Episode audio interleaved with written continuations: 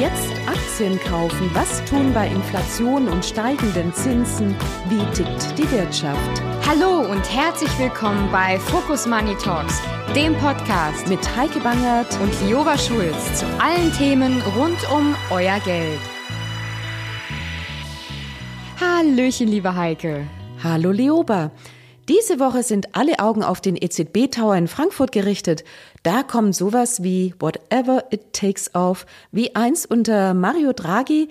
Die Zinsen dürften in dieser Woche erstmal wieder angehoben werden und zwar um geschätzt 25 Basispunkte. Also mhm. Also nach neun Jahren Abstinenz erstmals eine Zinserhöhung in der Eurozone. Ja, angesichts der hohen Inflationsrate ist das ja eher eine sehr zögerliche Reaktion, insbesondere vor dem Hintergrund, dass die Preise in der Eurozone in diesem Jahr so stark steigen werden wie noch nie. Das ergab zumindest eine neue EU-Prognose. Konkret sagt die EU-Kommission nur für die Sommermonate eine Teuerung von 7,6 Prozent voraus. Tja, im Mai klang das alles noch optimistischer und die Kommission erwartete nur 6 6,1 Prozent. Doch als Europa Ende Juni dann bereits bei den 8,6 Prozent stand, war klar, es ist schlimmer als gedacht. Absolut. Bei diesen Zahlen sollte man davon ausgehen, dass EZB-Chefin Christine Lagarde heute nicht nur die eine, sondern weitere Zinserhöhungen ankündigt. Also, wie sagt man so schön, aufs Wording achten. Definitiv. Ja, viele Marktteilnehmer befürchten allerdings, dass das geldpolitische Anziehen der Notenbanken zu Turbulenzen am Rentenmarkt führen könnte. Unter anderem ist auch die Sorge, dass die Staatsverschuldung Italiens bei höheren EZB-Leitzinsen außer Kontrolle geraten könnte. Also der Euroraum liegt mit einer Schuldenquote von durchschnittlich 95 Prozent des BIPs, also Bruttoinlandsprodukts, knapp 12 Prozent über dem Wert von 2019. In Italien könnte die Staatsverschuldung dieses Jahr aber sogar über 151 Prozent des Bruttoinlandsprodukts steigen. Absolut krasse Zahl und eine absolut berechtigte Sorge. Die EZB möchte und sollte die Krisensituation eben wie in den Jahren 2011 und 2012 vermeiden. In Italien kocht ja auch schon wieder eine ganz andere Krise hoch. Hattest du diesen Tumult um die italienische Regierungskrise in der vergangenen Woche mitbekommen? Ja, war ja kaum zu überhören. Allerdings. Also nur noch mal zum Mitschreiben. Erst blieb die mitregierende Fünf-Sterne-Bewegung der Vertrauensabstimmung von Ministerpräsident Mario Draghi fern. Dann hat Draghi sie ohne seinen Regierungspartner gewonnen.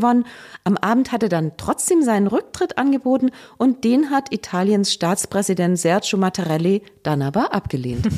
Ha, ja, ja, ja, am Ende sind die Renditen der zehnjährigen italienischen Staatsanleihen dann von 3,12 auf 3,4 Prozent gestiegen und der italienische Aktienindex MIB hat zeitweise 3,7 Prozent verloren. Naja gut, wie soll man sagen, in der Summe also eine klassische Commedia dell'arte. Nochmal gut ausgegangen, wenn man von den Verwerfungen an den Märkten absieht.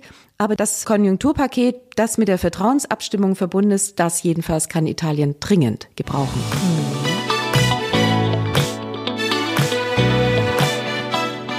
Heike, es gibt noch ein Thema, um das wir in dieser Woche wirklich einfach nicht herumkommen. Ist dir nicht auch viel zu heiß? Oh ja, ich schwitze. In Deutschland haben wir vereinzelt Temperaturen über 40 Grad Celsius und in anderen Ländern Europas sogar über 45 Grad. Mhm. Also ich hoffe ernsthaft, du siehst es mir nach, dass ich heute in Flipflops hier sitze. Absolut, ich muss sagen, ich fließe ja auch schon dahin. ja, das Thema ist, wir schwitzen eben nur, aber die Auswirkungen zeigen sich eben mit der Zeit. Ernteausfälle, nochmals höhere Nahrungsmittelpreise und jetzt schon drohen Hungersnöte. Ja, absolut. Stand jetzt in Teilen Südeuropas wüten Waldbrände, am schlimmsten in Portugal. Ähnlich sieht es in Spanien und Frankreich aus. Auch die Trockenheit in Italien Italien findet einfach kein Ende und insgesamt ist 2022 bisher einfach viel zu trocken gewesen. Waldbrände, Dürre und Ernteausfälle, das bedeutet für die Natur wirklich extremen Stress. Ja, und für die Nahrungssituation noch viel mehr. Durch den Ukraine-Krieg könnte sich das eben nochmals zuspitzen.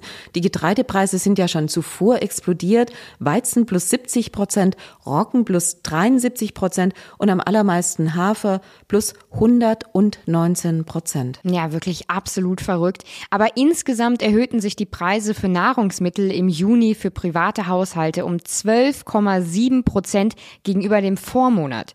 Und da hilft auch leider kein Verzicht auf die reinen Getreideerzeugnisse, denn tatsächlich sind alle Nahrungsmittel preislich gestiegen. Ja, und man muss einfach sagen, infolge von bewaffneten Konflikten, Klimaveränderungen und Entwicklungsdefiziten, Hunger nach Angaben der Welthungerhilfe weltweit aktuell 811 Millionen Menschen. Die UN kommt auf ähnlich hohe Zahlen. Und es könnten eben noch sehr viel mehr werden. Die Hungerhilfe sagt es ganz unmissverständlich, wer nur knapp drei Dollar pro Tag zum Überleben hat, kann sich die Verdopplung der Brotpreise einfach nicht leisten. Mhm. Die steigenden Preise treffen also demzufolge wieder diejenigen, die ohnehin zu den Ärmsten gehören. Ja, gerade da wir ein Wirtschafts- und Finanzpodcast sind, möchten wir an dieser Stelle noch einen gesonderten Hinweis geben. Angesichts dieser drohenden Hungerkrisen ist in unseren Augen die Zockerei auf Agrarrohstoffpreise moralisch nicht vertretbar. Zum Hintergrund, an den Terminbörsen kaufen und verkaufen Akteure Future-Kontrakte auf Weizen, Reis oder Schweinebauch. Diesen Future-Handel meiden wir aus moralischen Gründen und möchten zu bedenken geben, dass auch der Terminmarkt seine Tücken hat.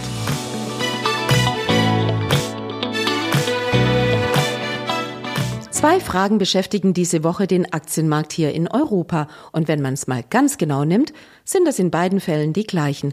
Die eine lautet, kommt sie oder kommt sie nicht? Und die andere heißt, wenn ja, um wie viel? Bei der zu erwartenden Zinserhöhung der EZB steht die Frage des um wie viel im Vordergrund. Gleichzeitig steht nichts Geringeres als die Glaubwürdigkeit der Notenbank selbst auf dem Spiel. Ein Indikator für eben diese Glaubwürdigkeit ist die Außenwährung und damit sieht es ganz schön mau aus. Der Euro ist jedenfalls schön in Bedrängnis geraten. Mm, absolut. Und Heike, du hattest letzte Woche mehr als recht. Kurz nach dem letzten Podcast rutschte der Euro in die Parität, also Gleichsetzung mit dem US-Dollar ab. Stimmt, ganz genau. Wette gewonnen. Aber das war ja auch so vorhersehbar, dass echt keiner dagegenhalten wollte. Der Euro ist jedenfalls gerade irgendwo auf dem Weg zur italienischen Lira, also für die nach der Jahrtausendwende geborenen der einzigen Weichwährung Italiens. Für eine D-Mark musste man, ich habe nochmal nachgeguckt, 1995 1100 Lire bezahlen. Zwei Jahre zuvor war es eben nur knapp die Hälfte. Jetzt befürchten Währungsexperten, dass der Euro dauerhaft weichgespült werden könnte. Zum Beispiel Daniel Hartmann, der Chefvolkswirt des Anleihenspezialisten Bandlions. Er warnt davor, dass die, dieses Weichspülen zu Wohlstandsverlusten führen könnte. Und das klingt auch ganz logisch. Schließlich ist es weder für Inländer noch für Ausländer attraktiv, Geld in einer Region anzulegen, deren Währung permanent unter Druck steht. Das sorgt natürlich für wenig Begeisterung an den heimischen Börsen. Ebenfalls für Unsicherheit sorgt die Frage aller Fragen. Wird am 21.07., also am Donnerstag, wieder russisches Gas durch die Pipeline Nord Stream 1 fließen? Tja, besser wär's auf jeden Fall. Oh ja, ansonsten wird's teuer. Der Präsident der Bundesnetzagentur Klaus Müller hat bereits für das Jahr 2023 vor einer Verdreifachung der Gaspreise für Verbraucher gewarnt. Eine Rezession in Deutschland wäre im Falle eines Abschaltens wohl kaum abzuwenden. Derzeit sind die Gaslager zu 59 Prozent gefüllt. Bis Anfang November sollten es 90 Prozent sein. Also würde ähnlich viel Gas fließen bis vor vergangener Woche, könnte das eigentlich viel früher erreicht werden? Könnte. Noch jedenfalls dringt aber in Sachen Nord Stream 1 nichts an die Oberfläche. Ob am Ende der Woche wieder Gas durch Europas wichtigste Pipeline fließt, das können wir also nur hoffen. Mm.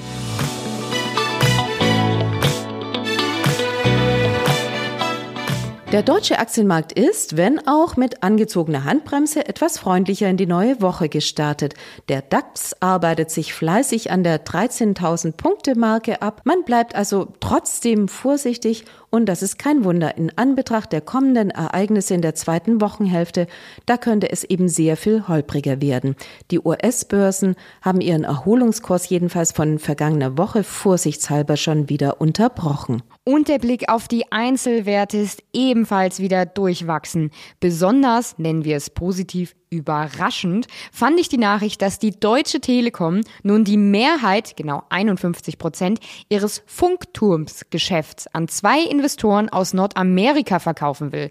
Das Geschäft bringt dem Konzern wohl viele Milliarden ein. Wenn das mal kein Fehler ist, dafür geht aber das sichernde und konjunkturunabhängige Infrastrukturgeschäft eben verloren. Absolut. Als Mieter wird die Telekom die Funkmasten dann insgesamt weiter nutzen, aber ich habe keine Ahnung, auf wie viele Jahre sich da wirklich eine günstige Miete gesichert werden konnte. Ich meine, wir wissen ja alle, wie schnell mal eine Erhöhung ins Haus flattern kann. Einen Sprung nach vorne hat zu Wochenbeginn die VW-Aktie gemacht. Der VW-Konzern möchte seine Sportwagentochter Porsche möglichst noch in diesem Jahr an die Börse bringen. Was die Aktionäre aber mehr interessieren dürfte, ist der langfristige operative Gewinn. Also Krise hin oder her, langfristig nehmen die Wolfsburger die 20-Prozent-Marke ins Visier. Dafür müssen sie allerdings ganz gehörig noch an der Profitabilitätsschraube drehen und einen Zahn zulegen. Auch spannend, es scheint, als gäbe es bald eine Allianz zwischen den US-Giganten Netflix und Microsoft. So arbeitet der Streaming-Dienst Netflix für ein zukünftiges Geschäftsmodell mit Werbung auf seiner Plattform mit dem Microsoft-Konzern zusammen. Microsoft verfügt über das nötige Know-how und hat ja selbst kein konkurrierendes Streaming-Angebot im Portfolio. Werbung soll auf der Plattform günstige Abonnements ermöglichen. Also so stellt sich das wenigstens Netflix vor. Ja, bin ich ja mal gespannt. Also für mich klingt das primär nach einer neuen lukrativen Einnahmequelle für den Konzern, gerade nach den wiederholten schlechten Zahlen von Netflix. Tja, und last but not least für alle Krypto-Fans, binnen einer Woche hat der Bitcoin um mehr als 12 Prozent zugelegt und verteidigt jetzt die 22.000 Dollar Marke. Bis die 69.000 Dollar des Höchstkurses allerdings wieder erreicht sind, das dürfte noch ein bisschen dauern. An dieser Stelle ein kleiner Hinweis. Wir sprechen über Aktien, Anleihen und andere Investments. Dabei handelt es sich nicht um Anlageempfehlungen. Wir haften nicht für etwaige Verluste, die sich aus Investments ergeben, die aufgrund von Informationen aus diesem Podcast getätigt werden.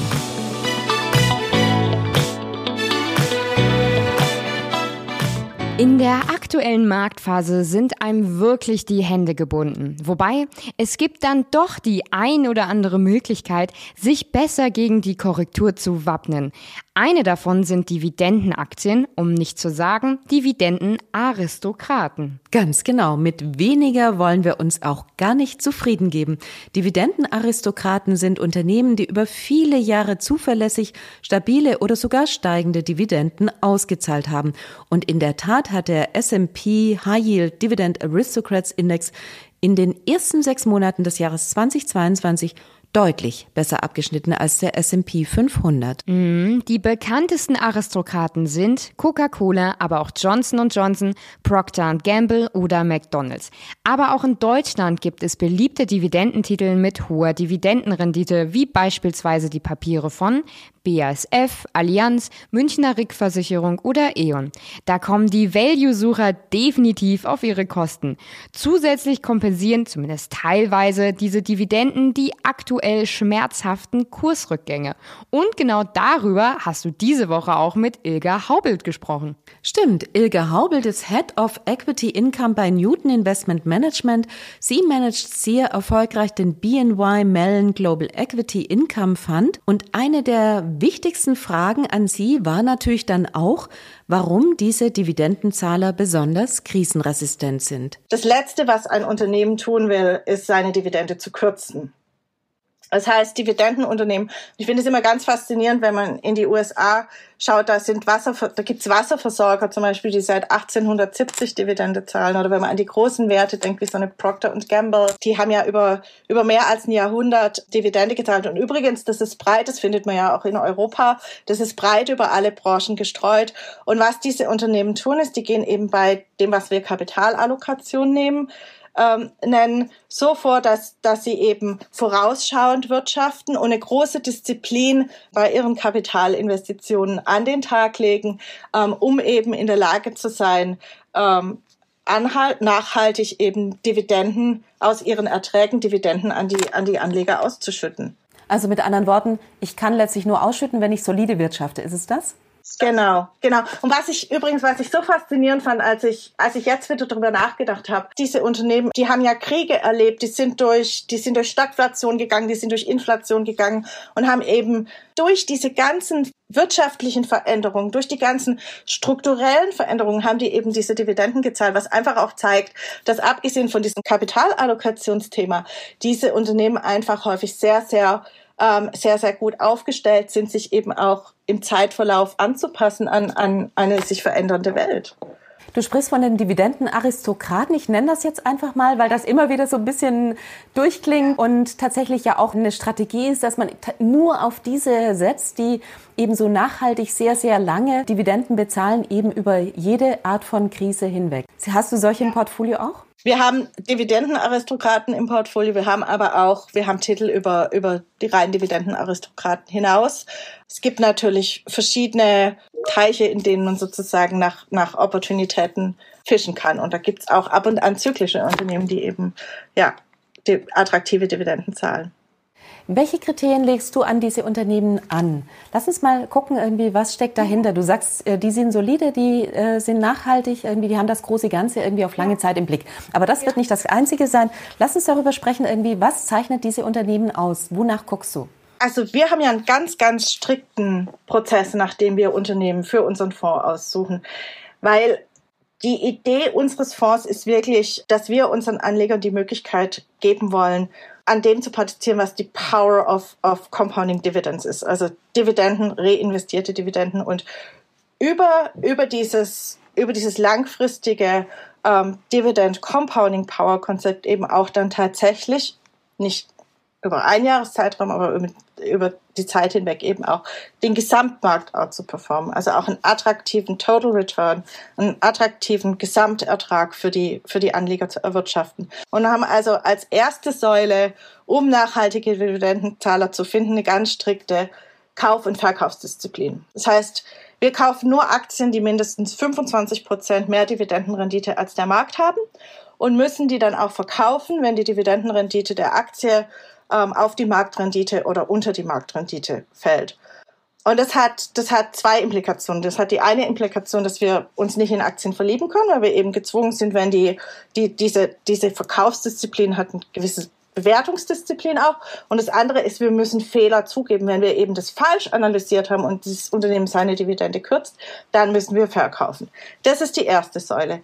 Die zweite Säule ist das, dieses, diese wirklich diese, welche Unternehmen bringen mir Dividendennachhaltigkeit? Und das basiert eben darauf, dass wir auf der einen Seite von, von der fundamentalen, wirklich fundamentale Unternehmensanalyse durchführen, ähm, auf der anderen Seite aber eben auch nach durch die ESG-Linse ähm, auf das Unternehmen schauen. Also wir integrieren ESG-Überlegungen in unsere Aktienauswahl und es hat einfach den, den Grund, ähm, ESG ist Finance One-on-One, wenn es um Dividenden geht, weil wir analysieren wollen, welche, welche Aspekte könnten dazu führen, dass eben Unternehmen gezwungen ist, ähm, seine, seine Dividende zu kürzen, die eben jenseits des rein fundamental, fundamental finanziellen liegt. Und dann schauen wir eben auch auf strukturelle Treiber. Welche Gegenwinde oder welche Rückenwinde ähm, hat ein Unternehmen. Und dann die dritte, der dritte und letzte Teil ähm, dieser Kriterien, die wir anlegen, ist eben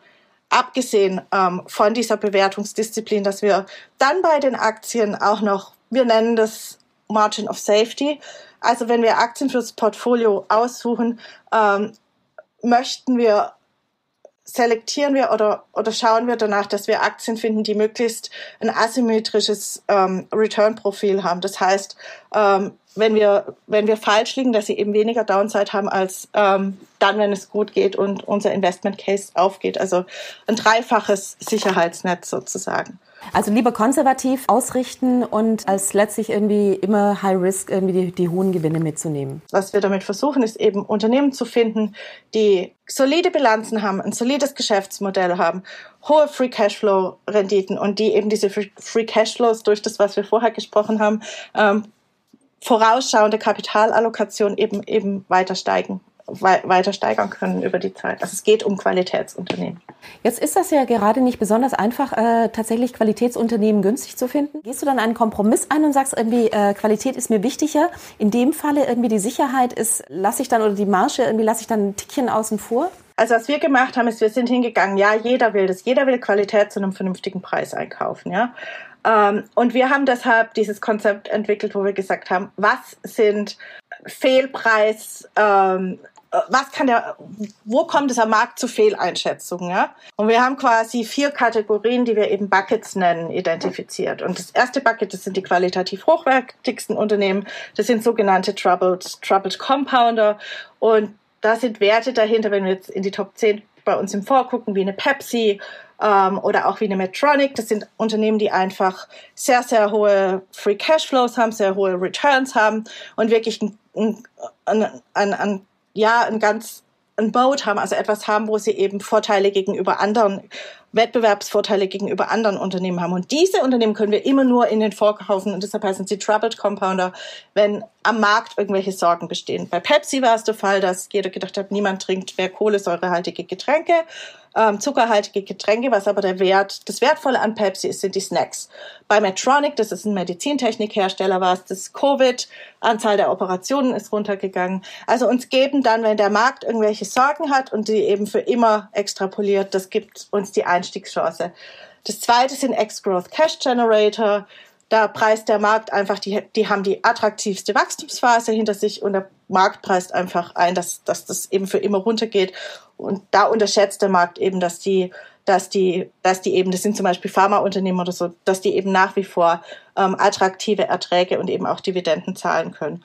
Das dritte Körbchen, das sind kapitalintensive Unternehmen, zum Beispiel Versorger, die einfach zuverlässig eine bestimmte Rendite zahlen, aber sehr kapital, also nicht aufregend sind. Man kann nachts damit schlafen meist, zumindest wenn man in gut regulierte Versorger in stabilen ähm, Regionen investiert, einfach stabil ihre Dividende zahlen. Und das vierte Körbchen, es kommt jetzt, ähm, Heike am meisten spielt, das, das nennen wir Profitability Transformation. Ähm, das sind dann Unternehmen, wo eben, wo, wo, wo wir denken, die Marge ist am am Boden oder nahe des Bodens sind, wo wir eben Potenzial sehen, dass diese Marge, dass die Gewinne wieder steigern.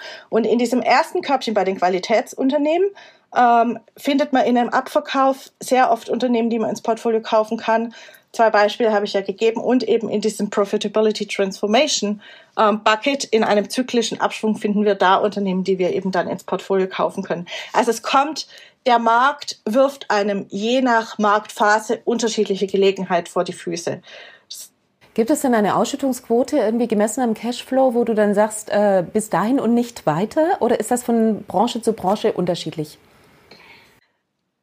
Das ist, und damit kommen wir eigentlich zurück zu diesen vier Körbchen, das ist natürlich von Branche zu Branche oder von Unternehmenstyp zu Unternehmenstyp ähm, unterschiedlich. Bei einem zyklischen Unternehmen will ich natürlich eine deutlich niedrigere Ausschüttungsquote sehen ähm, als zum Beispiel ähm, eben bei einem bei einem stabileren Unternehmensmodell, weil weil weil das ja klar ist, dass und was wir wollen, ist, dass Unternehmen diese Dividende ähm, zahlen können, eben selbst wenn sie selbst wenn sie durch einen Abschwung gehen. Es gibt nicht die eine die eine einzige Zahl, die eine einzige Ausschüttungsquote, ähm, aber je geringer die Ausschüttungsquote ist, desto oder je, je 30, 40 Prozent sind, sind, sind natürlich besser als 60, 70 Prozent. Was vermutest du jetzt für 2022? Also so ganz kleine Dellen machen die Krisen ja offensichtlich schon.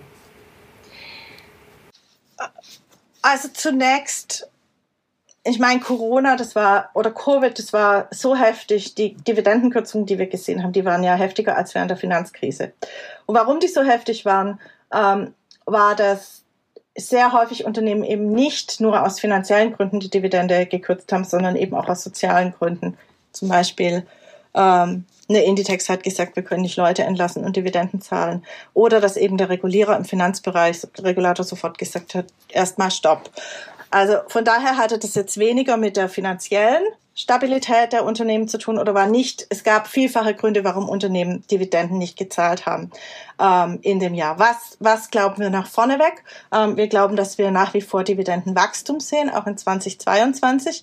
Und der Grund dafür ist, dass Unternehmen sehr, sehr, sehr vorsichtig waren im letzten Jahr. Wir haben zwar eine ganz starke Wachstumserholung gesehen, aber die Dividenden haben sich schwächer entwickelt als die Gewinne, die die Unternehmen erwirtschaftet haben. Die in den USA und in Europa sind die Dividenden den Gewinnen etwa 22 Prozent hinterher gehinkt. Das heißt, wir haben, damit kommen wir wieder zu den Ausschüttungsquoten. Wir haben zum Beispiel in den USA fast rekordniedrige Ausschüttungsquoten, wenn man, wenn man Finanzwerte ausschließt. Und das ist, das ist in anderen Regionen ähnlich. Das heißt, die Unternehmen sind, und, und sie haben solide die Unternehmen sind sofort, die haben versucht, so viel Cash auf den Bilanzen zu sammeln wie möglich. Das heißt, die Unternehmen gehen in diesen Abschwung oder begegnen diesem Abschwung, den wir gerade sehen, eben, die sind deutlich besser aufgestellt als in, in, in vielen oder als häufig in, in vergangenen Abschwüngen.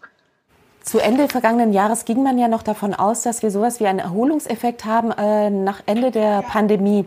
Äh, es gab Leute, die sagten, irgendwie die Lieferkettenproblematik irgendwie wird sich spätestens in sechs Monaten aufgelöst haben. Dann kam der Ukraine-Krieg und ähm, dann war davon nicht mehr die Rede und inzwischen ist davon natürlich gar nicht mehr die Rede. Aber nichtsdestotrotz irgendwie, man ging davon aus, irgendwie, dass andere Sektoren, irgendwie, dass gerade eben so zyklische Sektoren irgendwie sehr viel Nachholbedarf hätten oder gehabt hätten oder möglicherweise hätten haben können. Und ähm, das ist nicht mehr der Fall. Welche ähm, Sektoren, welche Branchen sind denn diejenigen irgendwie, von denen du sagen würdest, äh, das sind die großen Dividendenzahler, die haben das Potenzial jetzt auch selbst in der Krise?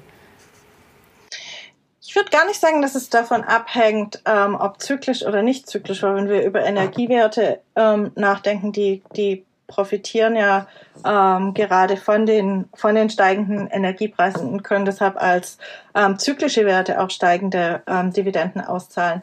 Wenn ich in, wenn ich in unser Portfolio schaue, ähm, dann ist es dann dann ist es so, dass wenn man sich die Top 10 ähm, Unternehmen anschaut, Heike, dann findet man da zum Beispiel Pharmawerte ähm, oder, oder Gesundheitswerte. Über eine Medtronic haben wir schon gesprochen, aber auch äh, eine, eine Sanofi und eine AstraZeneca.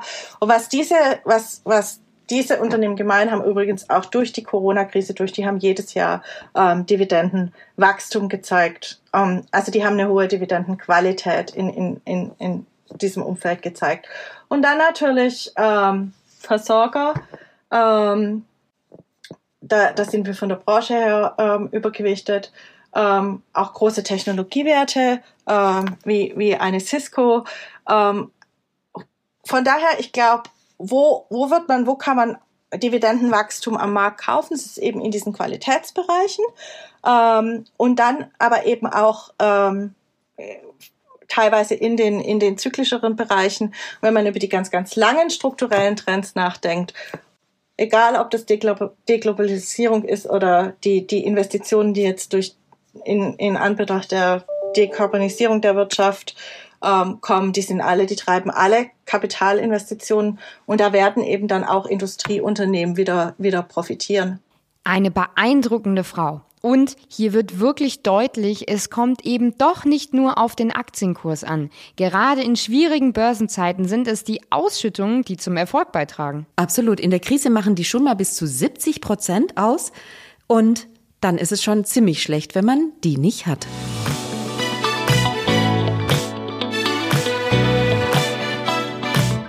So, Liuba, jetzt steht ja nur noch die Zahl der Woche aus.